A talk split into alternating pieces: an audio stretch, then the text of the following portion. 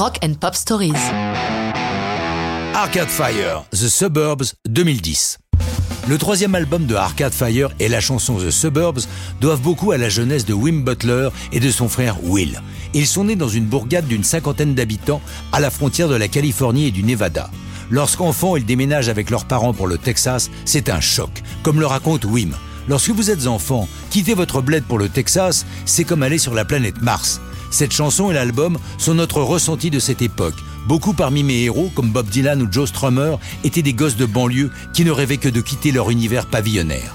Il précise, Will et moi avons grandi à Woodlands, banlieue de Houston, on y est resté 10 ou 12 ans, et j'ai voulu expliquer ce qu'est grandir dans cet environnement. L'idée initiale de la chanson vient d'une photo reçue par Wim, représentant un de ses copains de lycée portant sa fille sur ses épaules. À la vue de ce cliché, l'inspiration lui vient. Comme il l'explique, la combinaison entre ces lieux familiers et mon copain avec sa fille m'a fait remonter des vagues de souvenirs de cette époque et j'ai essayé de retracer ces moments de ma jeunesse autant que ma mémoire pouvait me le rappeler. De plus, dans cette même période, d'autres membres d'Arcade Fire ont eu l'occasion de retourner sur les lieux de leurs jeunes années, en banlieue, constatant les transformations, les routes qui n'existaient pas, les immeubles abattus et les nouveaux construits, changeant radicalement le paysage qu'ils avaient connu.